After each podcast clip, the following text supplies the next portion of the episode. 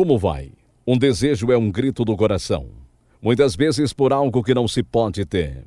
O rapaz desta história queria mudar o jeito de ser, um comportamento que lhe dava muita dor de cabeça, não somente a ele mesmo, mas a quem o amava. Tudo o que tinha a fazer era chegar à pessoa certa e fazer com que seu pedido fosse atendido. Isto aconteceu quando seu coração, mente e vida tiveram as algemas quebradas.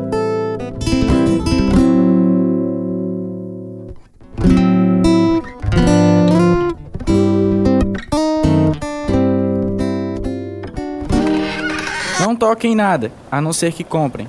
Ok. Vocês têm dinheiro? Se não tiver, é melhor ir dando fora. Não quero saber de quem só olha. Homem chato. Por que tomou o refrigerante, rapazinho? Nem pagou ainda? Não tomei. Está mentindo. Não estou mentindo. Estava só aqui, esperando que meus amigos pegassem o que queriam. Essa garrafa seca não estava aí antes. Você tomou. Não tomei. Fique parado aí, cara. Vou chamar a polícia. Não se mexa.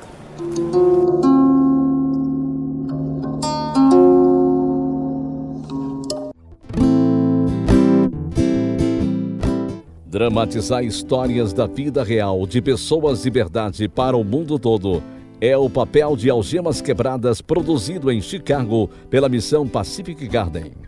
A noite é a pior hora para quem vive na rua. Eles saem do escuro em busca de luz, calor e segurança. A missão Pacific Garden oferece tudo isto a quem vive na rua desde 1877. Hoje, centenas de homens, mulheres e crianças encontram refúgio no Velho Farol, graças a doações financeiras de amigos que mantêm as portas abertas. Os convidados da missão recebem cuidados médico e dentário se for necessário. E muitos precisam também de comida, roupa, abrigo, aulas e aconselhamento. Tudo de graça. À medida que as carências físicas são supridas, a fome espiritual subjacente também é alimentada com a verdade, o que os torna livres do desespero. Como o homem nesta história, os que recebem nova vida mudam para sempre. E agora, numa irradiação para toda a Terra, eis o programa de número 2651, versão brasileira número 17, da série Algemas Quebradas. O programa que faz você olhar para si mesmo e pensar. Bem, menino, esse senhor que é o vendedor aqui disse que você tomou um refrigerante sem pagar. Isso é roubo, menino. Você não sabe que é contra a lei? Tem dinheiro? Não, senhor. Acho que tenho que levar você preso. Mas eu não fiz nada. Estava só aqui. Nem vi a garrafa seca. O vendedor disse que você tomou o refrigerante. Você está chamando de mentiroso, menino? Não, senhor. Vamos pra cadeia.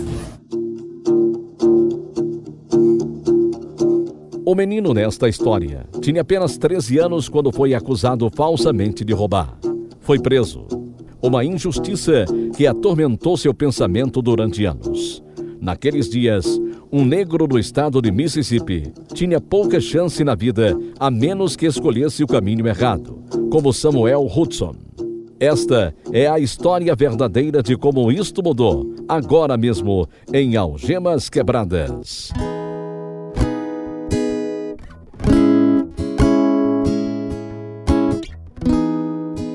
Nasci em 1942, numa família de 17 filhos.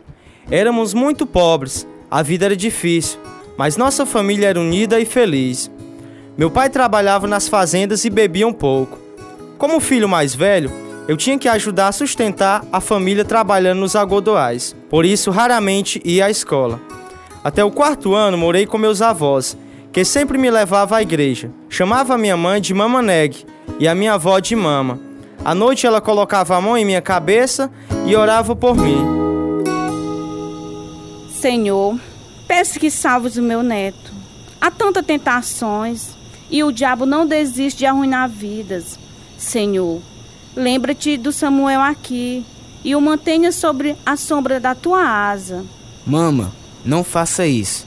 Menino tolo, você precisa da oração do Senhor por sua vida. Agora deixe-me terminar.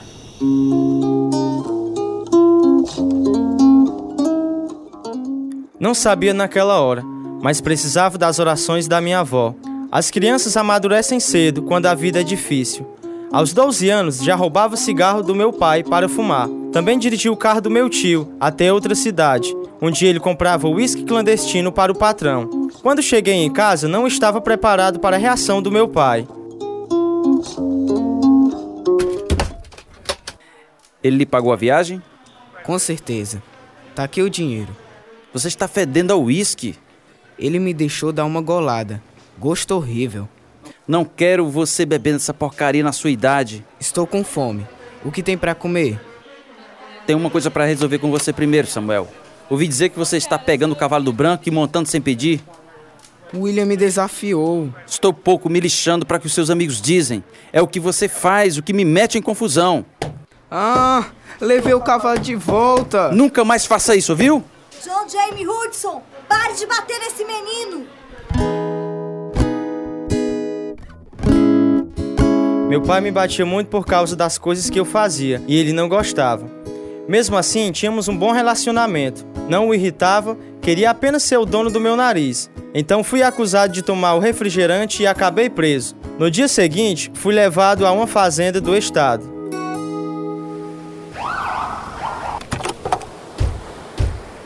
Bem, menino, vamos ver o que você acha de trabalhar acorrentado aos outros presos. Acho que já é bem grandinho para levar água para os prisioneiros, hein?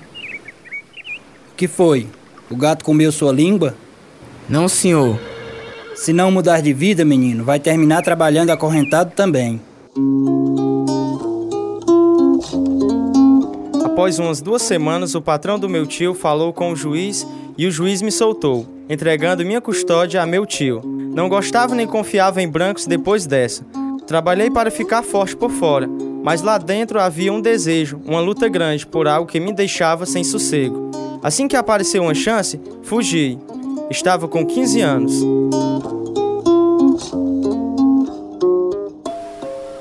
Mama Neg, consegui uma chance de ir a Wisconsin apanhar cerejas neste verão.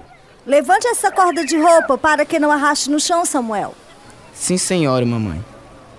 Wisconsin é muito longe. Como ficou sabendo disso? O senhor Waller, na escola, disse que 600 jovens podem ir para lá e ganhar uma boa grana. Fui selecionado. Como vai chegar lá? De ônibus, mama. Eles vão levar todos nós de ônibus. Vamos ficar no acampamento na fazenda de cereja. Posso ir também? Acho que pode, se seu pai concordar.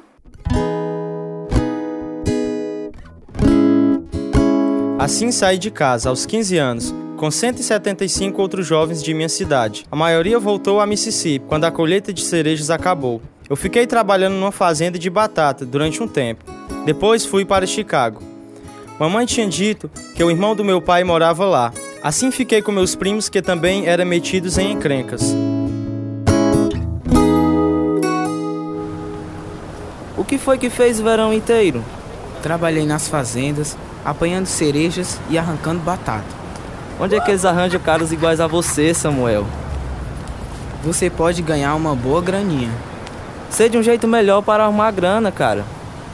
Eu também, entregando uísque legal. Já fez isso? Desde os 12 anos, meu tio tinha um carro envenenado. Íamos até Memphis pegar uísque para o patrão dele. O carro alcançava 225 km por hora. Ah, você podia ganhar dos policiais, cara.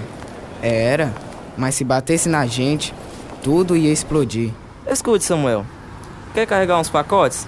Dá para ganhar uma boa grana fazendo isso. Não sabia que os pacotes que carregava de um lado para o outro eram de drogas. Um dia meu primo mandou que eu abrisse um e provasse a cocaína. Foi assim que comecei a usar drogas. Descobri que todo tipo de gente quer ser seu amigo quando você tem a pedra.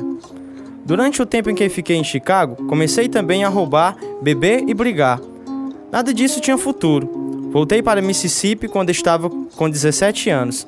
Todo mundo ficou contente em me ver, inclusive a minha avó. É muito bom ver você de novo, Samuel. Fiquei orando por você. Sei disso, mama. O que fez esse tempo todo? Estava com meus primos em Chicago. Bebendo? Calma aí, mama. Não faça esse tipo de pergunta. Samuel, você tem que parar de andar com essa gente errada. Se entregar sua vida a Jesus, não vai mais beber essa porcaria. é bom demais estar aqui ouvindo a senhora falando, mama. Não deixe ninguém falar comigo desse jeito. Não mude de assunto, meu neto. Estou falando a verdade. Você precisa de Jesus. Os tempos estão mudando, mama. O que precisamos é de poder, poder negro. É pior do que eu pensava. Você vai à igreja comigo hoje à noite. Não vou à igreja nenhuma. Se morar comigo, vai ter que ir à igreja. Fui, mas peguei um abrigo quando um cara mangou da minha avó. Foi a última vez que fui à igreja com ela. Estava trabalhando outra vez nos campos de algodão. Papai deixava que eu ficasse com meu dinheiro, por isso tinha crédito no mercadinho ali perto e pagava por semana. O que você tem a dizer por não estar pagando tudo? Choveu esta semana. Não ganhei o bastante para pagar a conta. Dá pra ver que tem dinheiro. Não vou dar tudo ao senhor. Preciso de um pouco para mim. Escute, carinha. Você vai me pagar tudinho, ou então... Ou então o quê? Com o que você pensa que está falando? Só tem nós dois conversando aqui.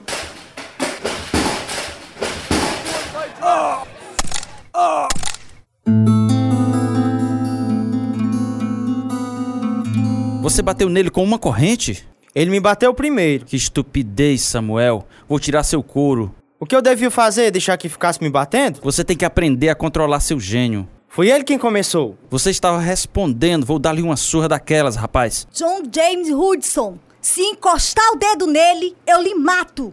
Aquele homem não tinha o direito de bater em nosso filho. Então a gente tem que se mandar daqui logo. Ele sabe quem é ele e vão vir atrás. Leve-o para a casa do tio. Meu tio trabalhava numa plantação bem longe de nossa casa. Lá estava a salvo, por enquanto. O patrão me deixou trabalhar lá também. Não entendi por que estava metido numa encrenca de novo, quando tudo parecia direito naquele tempo. Alguns meses depois, o cara em que eu tinha batido foi visto rondando a plantação, no caminhão. Procurava por mim, sabia onde eu estava e tentava me pegar. Daqui a instantes, Samuel nos contará onde esta confrontação o levou. Algemas Quebradas está no ar desde 1950, mais tempo do que qualquer programa deste tipo na história. Deus usa este programa para mudar vidas, como este rapaz em Siracusa, Nova York, testifica no e-mail recente. Algemas Quebradas me levou a Jesus quando tinha 16 anos. Durante minha vida, senti um vazio em mim que ninguém conseguia preencher. Através de Algemas Quebradas, encontrei o evangelho de arrependimento verdadeiro, o amor e a misericórdia de Deus e perdão através de Jesus Cristo. Fiquei tão espantado e emocionado com os testemunhos que ouvi. Comecei a sentir sede pelo programa. Queria conhecer mais sobre Deus e seu poder extraordinário de livrar as pessoas dos problemas e situações mais difíceis. Notei que nada era impossível para Deus. Ele pode tocar e mudar qualquer pessoa. Falei com meu pai sobre o programa e ele também está assistindo. Se Deus quiser, ele vai entregar a vida a Jesus como eu fiz. As palavras não podem expressar a gratidão que tenho e a alegria que este programa trouxe para a minha vida. Agradeço muito a Deus por Algemas Quebradas e por todos vocês que trabalham tanto para que este programa chegue até nós. Meu tio me levou até Memphis, onde peguei o ônibus que ia para a casa do meu avô em Detroit. Morei lá e fiz bicos durante uns seis meses. Então comecei a mudar de lugar pedindo carona. Chicago, de volta a Mississippi. Depois, casa de outro tio em Syracuse e finalmente Nova York, onde fiquei. Ficava na rua, fumando, bebendo vinho e usando heroína ou cocaína. Mas o álcool, as drogas e as mulheres não ajudavam em nada a ânsia que eu tinha em meu ser. Quando estava com 22 anos, mais ou menos, recebi a notícia da morte da minha avó. Fui ao enterro e me embriaguei. Fiquei bêbado durante semanas.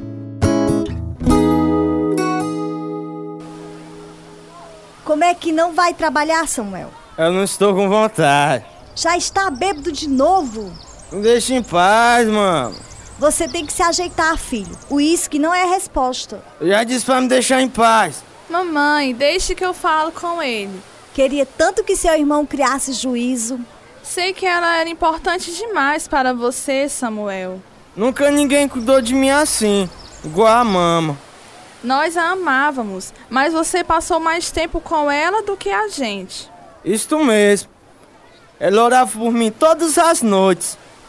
Ainda posso sentir a mãozinha dela na minha cabeça, pedindo a Deus que me salvasse. Samuel, ela queria que você se desse bem, fizesse algo na vida. Tô nem aí pra nada, nada, porque Deus tirou a mama de, assim, enquanto estava de joelhos orando. Isso não é justo. Ela sempre ficava de joelhos na igreja. Você sabia disto? Todas as noites ela ia para lá.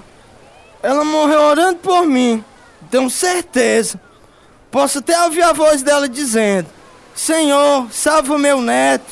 Samuel. Ninguém pode me salvar. Ninguém. Quando saí de Mississippi em 1965, sabia que nunca mais voltaria. Fiquei no norte. Arranjei um emprego, mas também vendia drogas e jogava. Ficava nos bares onde podia ganhar dinheiro.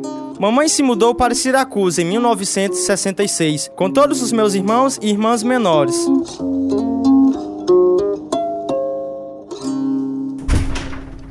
Parece que está melhorando de vida, Samuel. Está gostando do visual, mama? Arranjou emprego novo ou coisa parecida? Sou sortudo com os dados. Nunca gastaria meu tempo e muito menos meu dinheiro jogando. É mil vezes melhor do que colher algodão. Samuel, você está com más companhias. Este tipo de gente que vive de bar em bar e só joga acaba em crenca. Bom, como a senhora disse, mudei de vida. Tenho até carro novo. Pensei que já tivesse carro.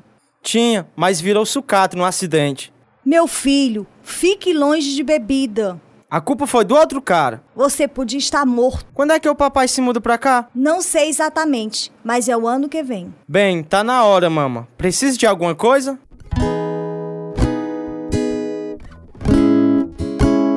Além dos acidentes de carro que poderia ter dado um fim à minha vida, tomava overdose de drogas e várias vezes quase morri.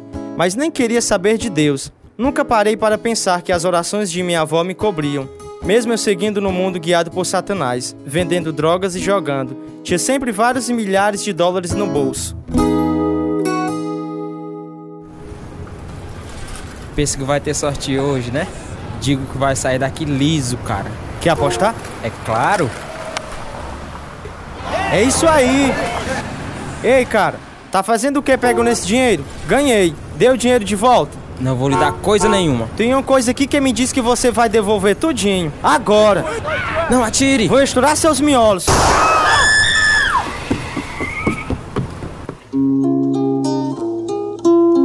Queria dar um tiro só para assustar, mas o tiro pegou no pé do cara por acidente. Agarrei meu dinheiro e me mandei. Dei fim ao revólver na casa do meu tio. Fiquei em um clube até o dia amanhecer. Depois fui para casa dormir. Meses depois, ainda estava fugindo e me escondendo. Tentava evitar a polícia. Estava dirigindo o carro de um amigo quando o guarda de trânsito me parou, porque as lanternas do carro estavam queimadas. Ele fez uma busca no meu nome e descobriu que eu era procurado pela polícia. Saia do carro com as mãos para cima. Rápido. Tá bem, tá bem, não atire. Bote as mãos na nuca. Agora.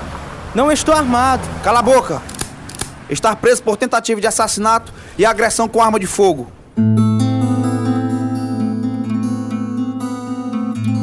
Tudo bem, pode completar a chamada. Mãe, tô preso. Por que, filho? Dei um tiro no pé de um cara um tempo atrás. Ô, oh, Samuel. Foi um acidente. Não queria que o tiro pegasse nele. Queria se assustá-lo para que me desse meu dinheiro. Sabia que esse negócio de jogo ia metê-lo em confusão. Senhora pode me ajudar? Preciso que pague minha fiança. Não posso fazer nada, filho. Mãe. Você não escuta ninguém? Por que vou pegar minhas economias e gastar com o seu problema? Tenho mais filho para criar. Não podia culpar minha mãe, mas doeu quando ela nem apareceu no meu julgamento. O juiz me sentenciou de 7 anos e meio a 15 anos de cadeia. A prisão ática se tornou minha nova casa. Ia aos cultos às vezes, mas só para mangar e fazer balbúrdia. A atitude durona que me mostrava ao mundo não deixava nada penetrar onde havia dor em meu coração. Ninguém, a não ser minha irmã, veio me visitar. Recebeu o pacote que mandei? Recebi sim, obrigado, Anel. Tá fazendo tudo certo, Samuel? Tô escapando. Como está a mamãe? Bem, ela não gosta do inverno daqui. É neve demais. É, mas a família está se dando. Está assistindo aos cultos? Vez ou outra. Eu e os outros caras vamos só para bagunçar, para atrapalhar os homens de ouvir o sermão. Por que faz isto? Sabe que não é certo. Pensei que eu nos expulsar, mas não tive sorte. O velho nos disse que podíamos ficar e ouvir. Maninho, quando é que vai aprender? Odeio estar trancado. Sinto-me como um bicho. Lembra-se quando prendíamos os animais lá em Mississippi?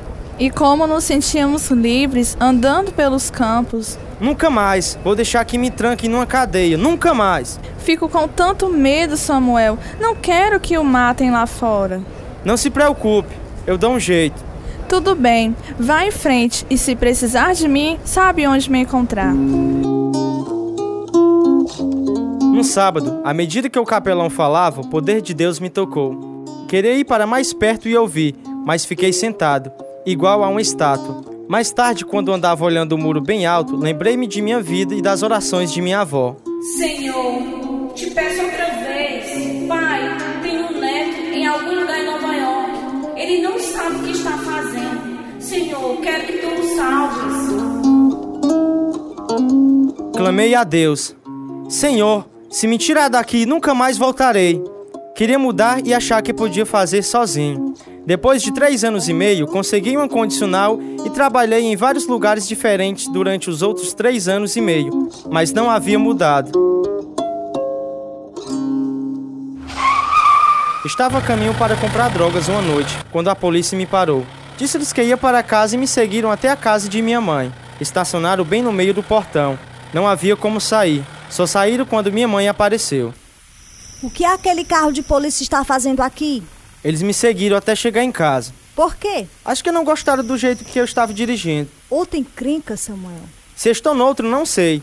Mas não vou dirigir até acabar a condicional. Sua condicional vai já estar acabando.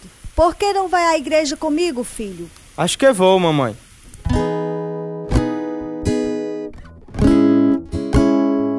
Não só fiquei indo à igreja com minha mãe de vez em quando, mas também comecei a ler a Bíblia e às vezes orava. Mas ainda me agarrava às drogas quando conheci Marva. O que é isto? É um panfleto da nossa igreja. Teremos cultos especiais a semana inteira e gostaríamos que viesse hoje à noite. Posso não. Bebo cerveja e uísque. Preciso parar antes de ir à igreja. Não precisa mudar, Deus cuida disso. Você acha, é?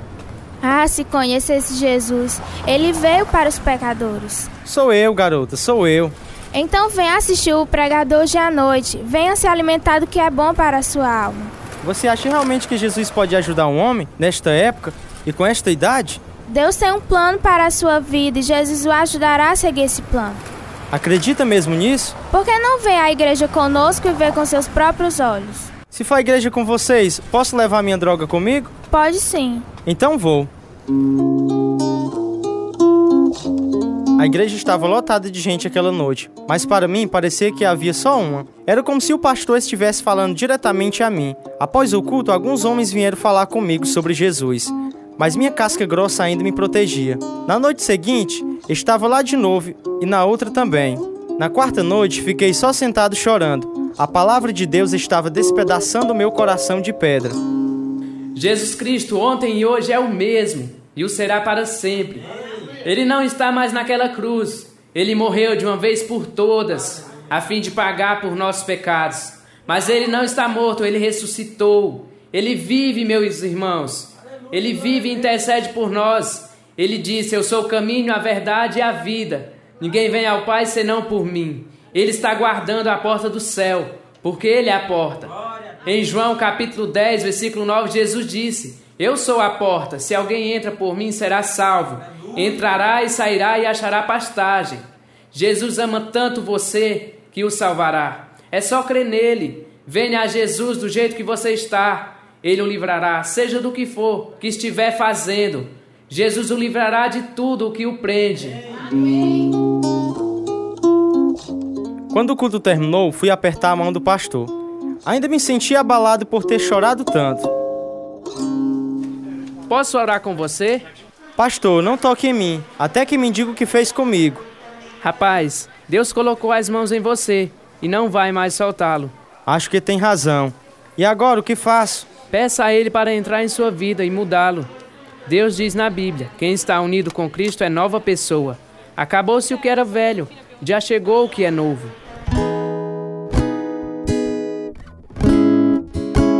Era outubro de 1974. Vi que Deus era o homem de palavra. Ele tirou de mim o desejo de fumar e de beber, jogar e brigar. Ele tirou a casca grossa que cobria meu coração e me ensinou a amar os outros. Mamãe ficou super feliz com minha mudança. Marva quis casar comigo, já fazem mais de 25 anos que estamos casados. Uma vez tinha dito a Deus que se ele me tirasse da cadeia, nunca mais voltaria para lá. Ele tem um jeito de fazer você engolir as palavras e ficar alegre com isso. Meu ministério é nos presídios, há mais de 20 anos. Fala aos homens perdidos sobre o Salvador que me libertou.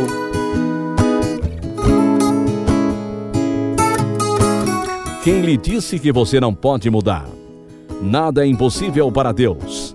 Ele ainda ressuscita mortos espirituais. Por isso, se quiser se livrar de seus pecados, escute a voz dele quando chamá-lo e responda-o com esta oração: Senhor, creio que morreste em meu lugar. Creio que meus pecados e minha culpa foram pregados na cruz. Teu sangue me lavou e libertou, dando-me um novo coração e uma nova vida. Muito obrigado por tua grande salvação. Jamais poderia merecê-la. Entre em minha vida, Senhor Jesus. Ajuda-me a viver para ti. Regozije-se e saiba que Deus o recebe como filho. Por favor, mande-nos dizer se fez sua decisão, para que possamos lhe mandar um estudo que vai ajudá-lo a andar pela fé.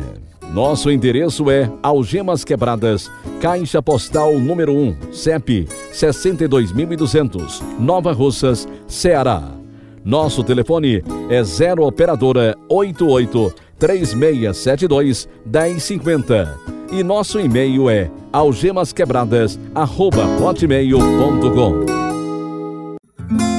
Este é o programa de número 2651, versão brasileira 17. A história verdadeira de Samuel Hudson. Fizeram parte desta história os seguintes atores: Álvaro Augusto, Aureni Barbosa, Auristeles Pinto, Cleiton Andrade, Eunice Santiago, Fernando Pinto, Jailson Bezerra, João Carvalho, Lídia Lima, Leandro Costa, Natan Santana, Samile Martins, William Ximenes. Tradução: Edissa Soares. Direção: Lina Golsen. Produção: João Carvalho. Música: Ismael Duarte e Heriberto Silva. E eu sou George Hércules. Algemas Quebradas foi gravado nos estúdios da Rádio Ceará, Nova Russas, Ceará, Brasil.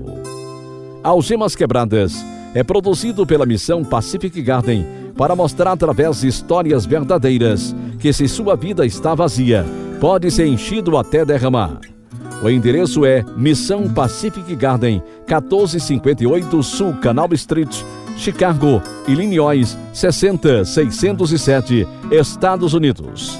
O nosso endereço em Brasil é Caixa Postal número 1, Nova Russas, Ceará, CEP 62200. O nosso telefone é 0 operadora 883672 1050. O e-mail é algemasquebradas@hotmail.com. E o site é www.algemasquebradas.com.br.